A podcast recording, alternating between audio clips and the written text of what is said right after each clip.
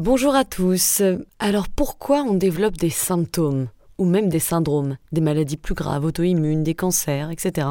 Alors oui, nous développons des symptômes en fonction de notre génétique, c'est sûr, en fonction de nos facteurs environnementaux, on le sait maintenant, de notre hygiène de vie. Nous sommes d'accord que cela influence considérablement notre santé, hein, si on ne dort pas assez alors que l'on aurait besoin, que l'on ne fait pas assez d'activités sportives, ou que l'on en fait trop justement, ou que l'on mange des aliments industrialisés sans nutriments et vitamines intéressantes toute la journée, qu'on ne mange pas assez ou trop, ça ne va pas aider notre corps qui va finir pollué ou en carence. Mais ce qu'on oublie tout le temps, et je suis là pour changer la donne, c'est l'impact de nos émotions refoulées, réprimées, supprimées sur notre cerveau et notre système nerveux, finissant par perturber le bon fonctionnement intelligent inné du corps. Donc 1. Nous ne savons même pas que nous mettons nos émotions de côté.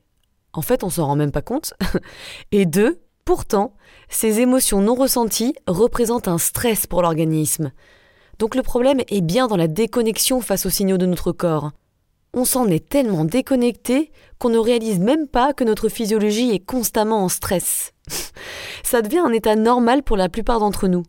Et être speed occupé tout le temps en passant de projet à d'autres projets, d'activité à d'autres activités, etc., ça en fait partie d'ailleurs, mais ce n'est pas tout. Et malheureusement, comme nous n'entendons pas les signaux, les symptômes vont finir par augmenter progressivement jusqu'à devenir très puissants et là, nous allons forcément les remarquer car nous nous sentirons très mal ou que la maladie sera présente. Mais si nous avions été connectés dès le départ, nous nous serions rendus compte d'un sentiment général différent de d'habitude, une sorte de malaise physiologique, et nous aurions pu gérer le problème plus tôt, mais surtout, nous aurions plus de résilience, nous serions plus forts quelque part et donc pas de maladie, ou alors la maladie viendrait bien plus tard et peut-être sous une forme moins grave. Rappelez-vous bien, les blessures émotionnelles et le stress provoquent l'activation des mêmes voies cérébrales que les blessures physiques. En d'autres termes, le stress est le même, peu importe que le déclencheur soit un trauma émotionnel, une blessure physique, une rupture amoureuse ou une maladie, un licenciement, etc ce sont les mêmes zones du cerveau qui sont activées. Le corps va réagir de la même manière. On a donc ce super pouvoir de bloquer nos émotions et d'en être complètement déconnecté. C'est fou quand on y pense et en plus on s'en rend même pas compte. Mais celles-ci, elles restent là, elles sont dans le corps, elles ne vont nulle part, elles se tirent pas la malle quand on les bloque, elles sont en arrière-plan, à perturber de plus en plus notre bonne physiologie. Comme je vous le disais, les émotions, elles ne sont pas là par hasard. C'est un signal du corps à considérer. Notre corps les utilise de la même manière qu'il nous communique qu'il est temps de manger, de boire, d'aller faire pipi, de se reposer. Elles sont donc à écouter. Si ces émotions sont bloquées, parce qu'elles ne sont pas ressenties, c'est comme si le corps décidait qu'il fallait qu'il trouve une manière de les exprimer quand même, et qu'est-ce qu'il va faire le petit? Eh bien il va créer des symptômes. Coucou l'anxiété, migraine, insomnie, douleur chronique, fatigue chronique, etc. Eh oui Parlons des capacités. Nous avons tous une sorte de jauge de stress. C'est la capacité à ressentir le stress sans que ça perturbe notre physiologie.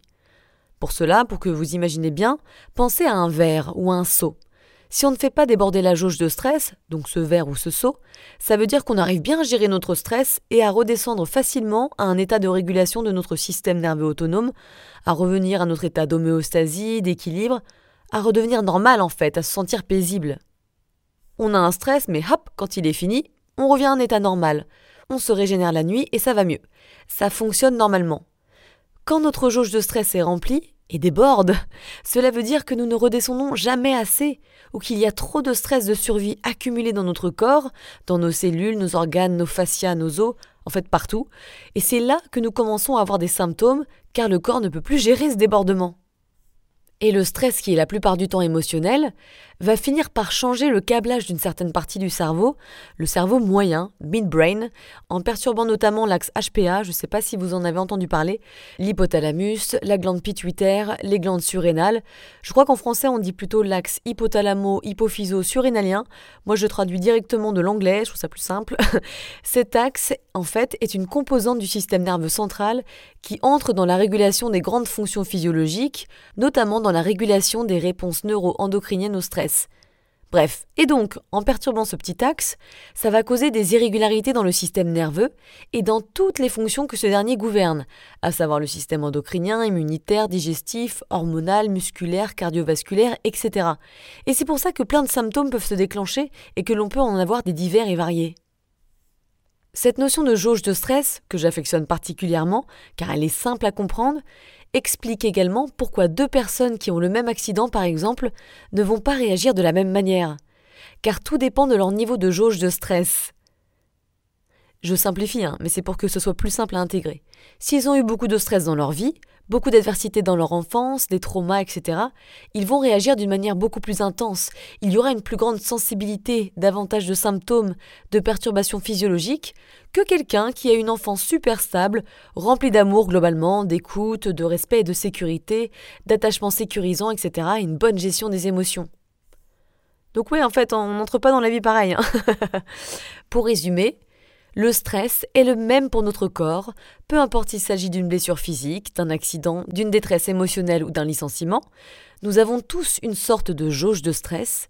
Si ça ne déborde pas, ça veut dire qu'on est à peu près équilibré et que notre corps fonctionne correctement. Mais si ça déborde parce qu'on a accumulé trop de stress, ça va, excusez-moi du terme, foutre en l'air le bon fonctionnement inné de notre corps et les symptômes vont se créer, voire se multiplier. Si on n'écoute pas et on ne ressent pas nos émotions, les émotions étant diverses et nombreuses et arrivant plusieurs fois par jour, même de nombreuses fois par jour, cela risque de faire dépasser cette jauge de stress et le corps, ne sachant plus comment être écouté, il va crier plus fort et créer des symptômes, voire des syndromes qui vont dépendre de notre hérédité, de nos capacités, de notre hygiène de vie. Capiche?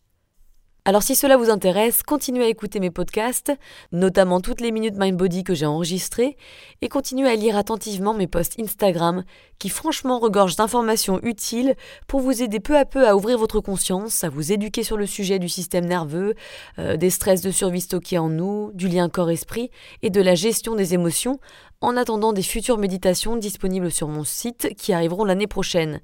Et si vous le pouvez, ça sera un super bon cadeau pour moi de prendre deux minutes, ça sera un bel encouragement pour m'écrire un avis sur iTunes Podcast ou notez-moi avec de belles étoiles sur Spotify ou même partager ces informations avec des personnes qui pourraient être intéressées ou sur Instagram. Franchement, ça me ferait super plaisir, ça m'encouragerait, donc voilà, je vous le dis. N'hésitez pas non plus à m'écrire en privé sur Instagram hein, pour me dire ce que vous en avez pensé, parce que je peux pas deviner, euh, j'ai pas encore la, j'ai pas encore la fonction télépathie. Alors bisous, prenez soin de vous.